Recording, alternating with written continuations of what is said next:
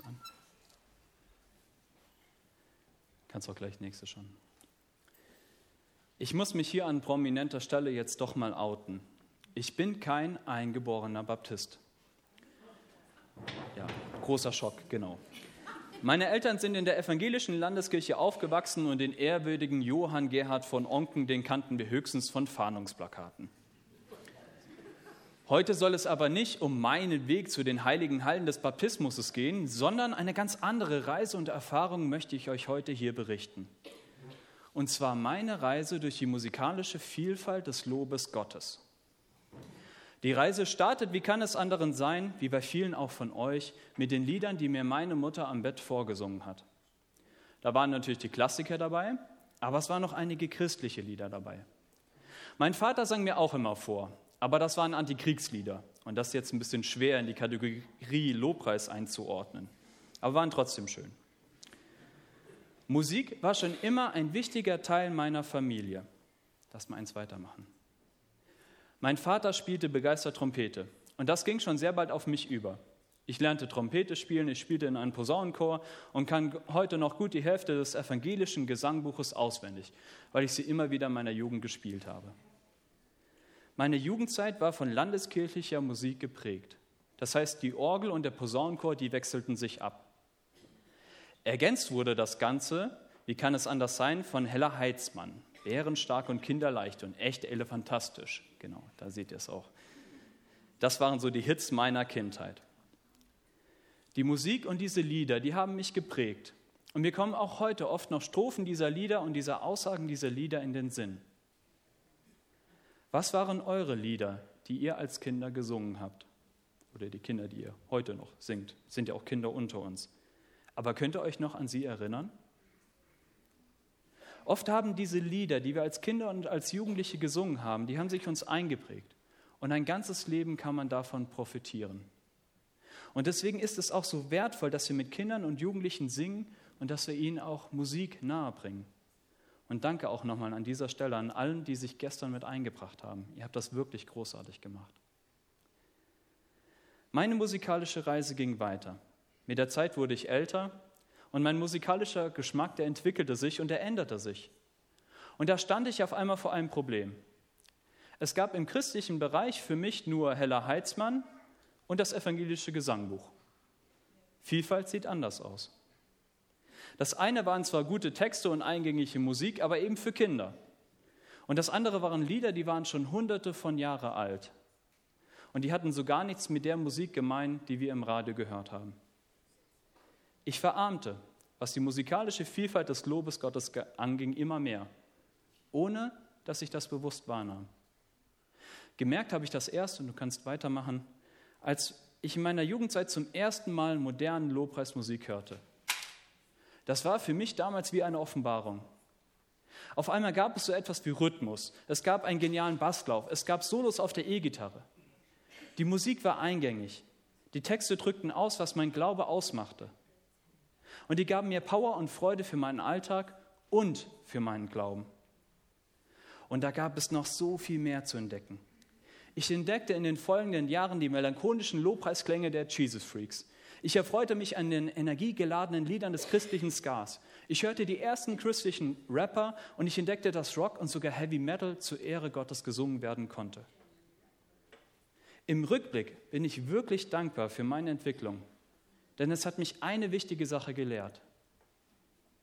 Es gibt eine unglaubliche Vielfalt des Lobes Gottes. Es gibt eine unglaubliche Vielfalt des Lobes Gottes. Lass mal eins weitermachen. Und wo wir diese Vielfalt entdecken, da kann, es uns, da kann es unglaublich bereichernd für unser Leben sein und für unseren Glauben.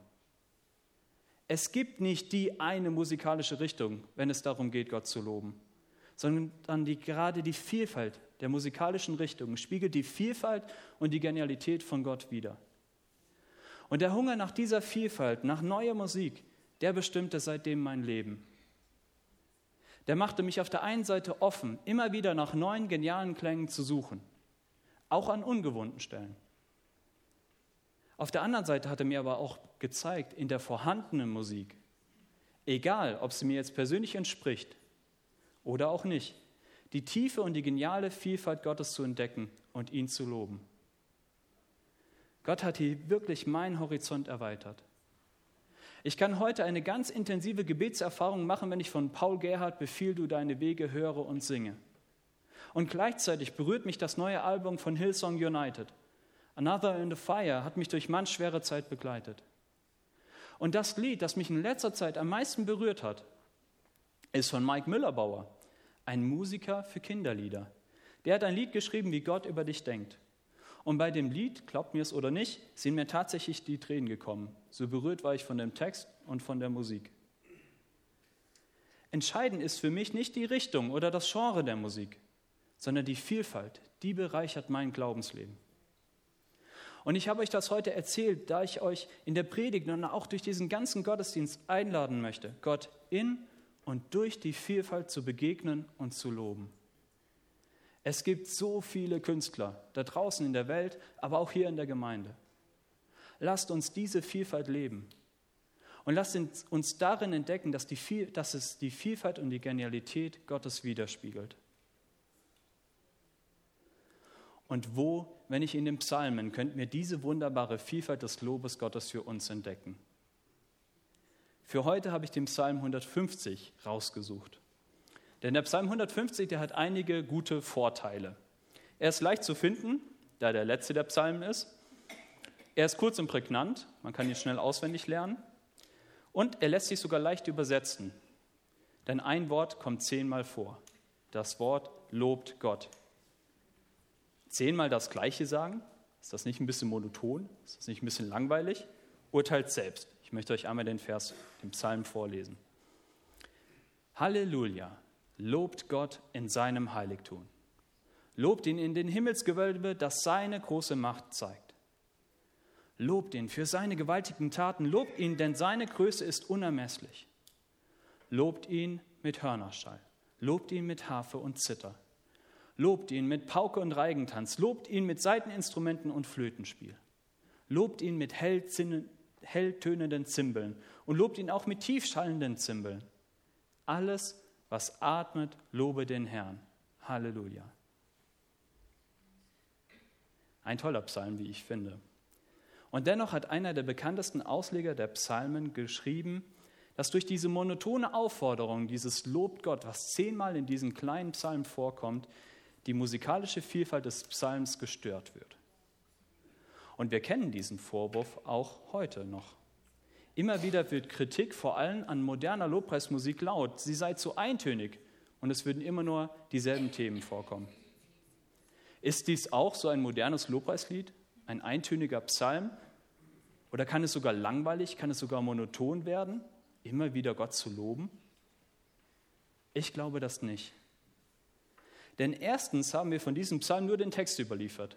Wir wissen nicht, wie er gesungen wurde. Vielleicht hat er eine total eingängige und wunderschöne Melodie. Man kann ein Lied nicht anhand des Texts, nur des Textes bewerten, das greift einfach zu kurz. Und zweitens, noch viel wichtiger, legt der Psalm selbst dar, was der Grund für das Lob Gottes sein soll, nämlich Gott selbst. Die ersten beiden Verse, die machen das deutlich. Du kannst mal eins weitermachen. Wir sollen Gott loben in seinem Heiligtum. Also in dem Ort, der alle an die Größe Gottes erinnert der Ort, an dem sich Himmel und Erde begegnet. Heute haben wir diesen einen Ort, den Tempel, nicht mehr. Wir brauchen ihn aber auch nicht mehr. Der Tempel war der Ort, wo man sich sicher sein konnte, Gott ist da. Hier leben die Priester, hier wird sich an alle Vorschriften gehalten, hier ist ein heiliger Ort. Und egal, was auch ich für ein Mist gebaut habe in mein, Regel, in mein Leben, durch die Regeln, die an diesem Ort gelten, kann ich mich Gott nähern, kann ihm begegnen. Und auch wenn ich zweifle, wenn ich zum Tempel gehe und mir das alles vor Augen halte, dann führt es mir vor Augen, Gott ist da. Jesus hat einmal gesagt, dass er diesen Tempel, den wir hier sehen, dass er den abreißen wird und in drei Tagen wieder aufrichten wird. Und Jesus wollte damit nicht seine Zerstörungswut ausleben, sondern er wusste, dass das alte System, auch wenn es cool war, Platz schaffen musste für etwas Neues, für etwas viel Genialeres. Durch den Glauben an Jesus können wir das, wofür der Tempel steht, heute, hier und jetzt, an jeden Ort, zu jeder Zeit und in jeder Lebenssituation erleben und erfahren. Gott ist da. Und das ist die Einladung, die in diesem Psalm steckt. Mache dir beim Lob Gottes bewusst, dass er da ist, dass er zu uns kommt, dass sich Himmel und Erde treffen und dass uns nichts von seiner Liebe trennen kann. Das kann an ganz unterschiedlichen Orten sein.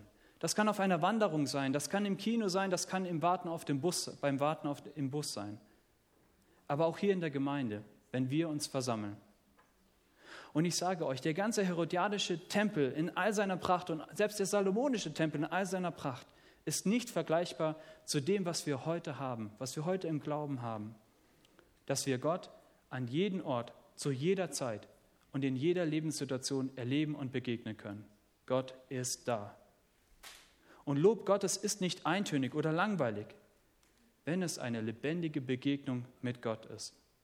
Wir treten in Beziehung mit ihm, in Kommunikation mit Gott. Ein bekannter Redner unterhielt sich beim Bahnfahren mit einer Atheistin. Sie kam so ins Gespräch über den Glauben und als sie rausging, stellte sie ihm zwei Fragen. Die erste Frage war, glauben Sie wirklich an Gott? Und die zweite Frage war, und beten Sie auch zu ihm? Glauben Sie wirklich an Gott und beten Sie auch zu ihm? Klar, wir glauben an Gott. Wir glauben, dass er der Schöpfer des Himmels und der Erde ist, dass er allmächtig ist und so weiter. Aber fast noch wichtiger ist die zweite Frage, die die Frau gestellt hat. Betest du auch zu ihm? Trittst du wirklich in eine Beziehung zu diesem Gott? Dieser allmächtige Gott, dieser Schöpfer, der macht sich auf, um uns zu begegnen. Der schickt uns seinen Sohn, der in diese Welt kommt, der in all diesen Schmerz kommt, der in all dieses Leid kommt, um uns zu trösten und wirklich mit uns zu leben und uns das ewige Leben zu bringen. Und das drückt dieser Psalm aus. Mache dir beim Loben, beim Beten bewusst, Gott ist da. Gott zu loben ist nicht monoton, denn es ist eine lebendige Begegnung mit einem lebendigen Gott. Und die Einladung steht, mache dir beim Loben bewusst, dass er da ist. Mache dir bewusst, was er schon alles in dein Leben getan hat und führe dir seine großen Taten vor Augen. Zehnmal die Aufforderung in diesem Psalm, lobt Gott. Und die Frage, die im Raum steht, ist das nicht monoton und langweilig? Aber lasst uns daraus etwas Lebendiges machen. Überlege dir beim nächsten Lied zehn Dinge, für die du Gott loben kannst. Tritt in Beziehung, in Begegnung mit ihm. Und wenn dir keine zehn Gründe einfallen, dann zähle einfach die zehn Namen deiner Sitznachbarn auf. Wir haben so geniale Menschen in dieser Gemeinde. Vielleicht ist auch der eine oder andere Sturkopf dabei. Und ich bin wahrscheinlich der Größte unter ihnen. Aber egal, wie sehr wir uns auch manchmal übereinander ärgern, jeder von uns spiegelt die Genialität und die Vielfalt von Gott wider. Und daran ist nichts Monotones.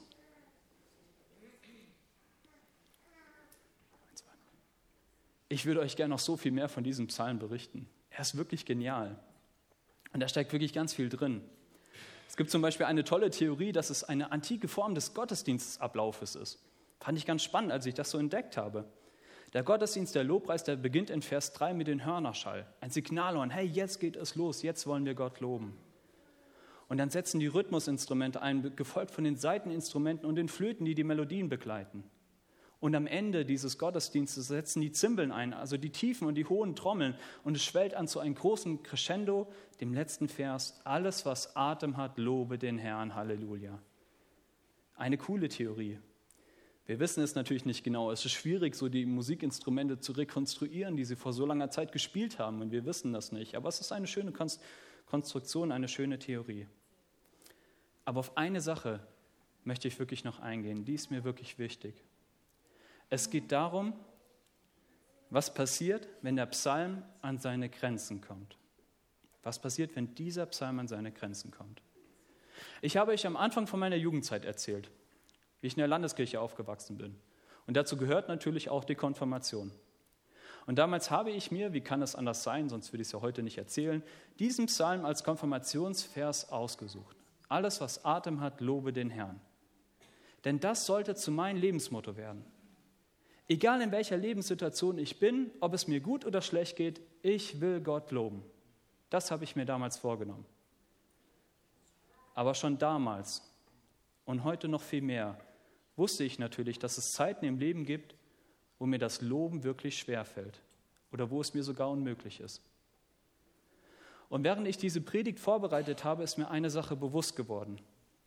Der Psalm, der ist eine ganz klare Aufforderung, Gott zu loben. Zehnmal sogar wird dazu aufgefordert. Aber man würde diesem Psalm Gewalt antun, wenn man ihn einfach absolut setzen würde. Dann müssten wir auf einmal 24-7, also jederzeit zu jeder Lage, nur noch Gott loben. Und das kann keiner leisten. In der Bibel steht, dass wir beständig beten und nicht nachlassen sollen im Gebet. Aber beten beinhaltet mehr als Gott nur zu loben. Beten beinhaltet auch Klage und Zweifel und Verzweiflung. All das kommt im Gebet vor. Und manchmal fehlen uns sogar komplett die Worte. Und auch das ist Gebet. Der Psalm hat eine ganz andere Richtung. Im Loben, also während des Lobpreises, sollen wir eben Gott allein loben und keine anderen Götter. Es gibt einen Paralleltext in der Umwelt des Alten Testamentes und der Text, der klingt fast eins zu eins wie unser Psalm. Nur wird eine ganz andere Gottheit in diesem Psalm angebetet. Und deswegen ist der Psalm so klar, das Lob geht raus an Gott und an niemand anderen. In meinem Leben gibt es aber durchaus Momente, an denen ich nicht loben kann. Und das ist in Ordnung und das hat seinen Platz. Und die Psalmen, die spiegeln diese Vielfalt wider. Auch wenn es hier in unserem Psalm nicht vorkommt, muss man sie doch in ihrer Gesamtheit lesen und verstehen. Klage und Lobpreis, die gehören zusammen. Denn wenn ich immer nur lobe, dann wird das Lob hohl und vorgespielt, denn das Leben ist nicht immer nur gut. Genauso ist es aber, wenn ich immer nur klage. Dann erkenne ich nicht mehr, wo Gott mir vielleicht Hoffnungsschimmer, Freudenschenker, Tröster zur Seite stellt oder wo er mir auch selbst seine Hand reichen will. Und deswegen ist Gemeinde so wichtig, dass da, wo ich nicht loben kann oder auch da, wo ich vielleicht nicht klagen kann, mein Sitznachbar für mich singt und mitbetet. Zum Schluss noch zu meinem Satz, zu meinem Lebensmotto. Mit all meinem Atem, mit allem, was ich bin, will ich Gott loben, in jeder Situation. Das ist immer noch mein Wunsch und das ist immer noch mein Lebensmotto. Ich bin mir dabei aber auch bewusst, dass es Zeiten gibt, wo das Lob Gottes mir im Halse stecken bleibt. Aber bis dahin will ich, dass sein Lob mein Leben durchdringt. Damit gerade in solchen Momenten, wo alles fällt, ich mir bewusst bin, Gott ist da. Er geht mit. Er lässt die 99 stehen, um mich Verlorenen zu suchen. Amen. Lasst uns das im nächsten Lied noch einmal gemeinsam singen.